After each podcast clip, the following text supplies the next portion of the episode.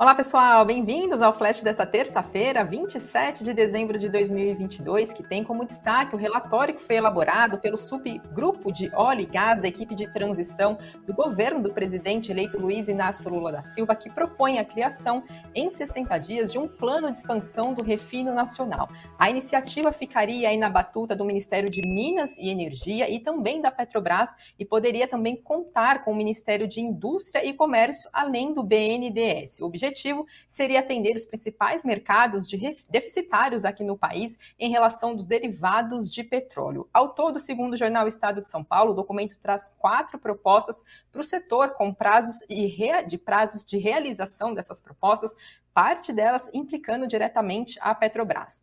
Trechos do documento do qual o Estadão teve acesso lista ainda, então, propostas de revisão do plano estratégico da Petrobras nos primeiros 60 dias de governo, a criação de um programa de inovação energético fomentado por instrumentos públicos em 100 dias e a instituição de um fundo de estabilização dos preços dos combustíveis em 90 dias. Analistas da Genial Investimentos disseram que essa notícia é negativa para a companhia, porque o passado da empresa com investimentos em refino é extremamente negativo.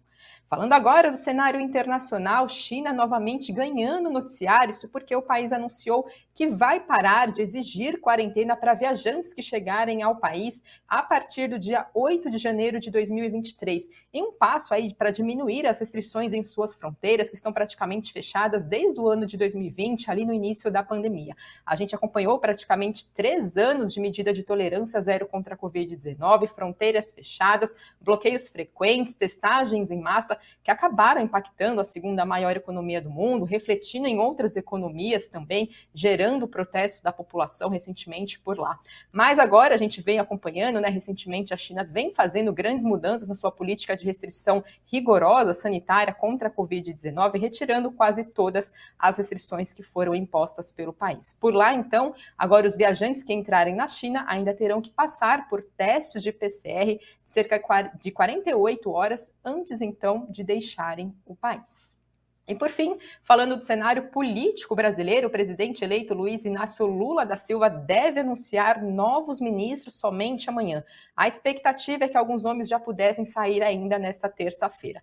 Até o momento, Lula já confirmou 21 nomes. A expectativa é que Lula deve aproveitar então essa terça-feira para realizar conversas com partidos aliados e fechar os nomes. As, atenções agora seguem voltadas principalmente para as negociações envolvendo o nome da senadora Simone Tebet que poderia assumir o comando do Ministério do Planejamento. Ontem, Fernando Haddad, futuro ministro da Fazenda, afirmou que ela é qualificada e que não haveria dificuldade em relação à possível indicação do nome dela, então, para o Ministério do Planejamento.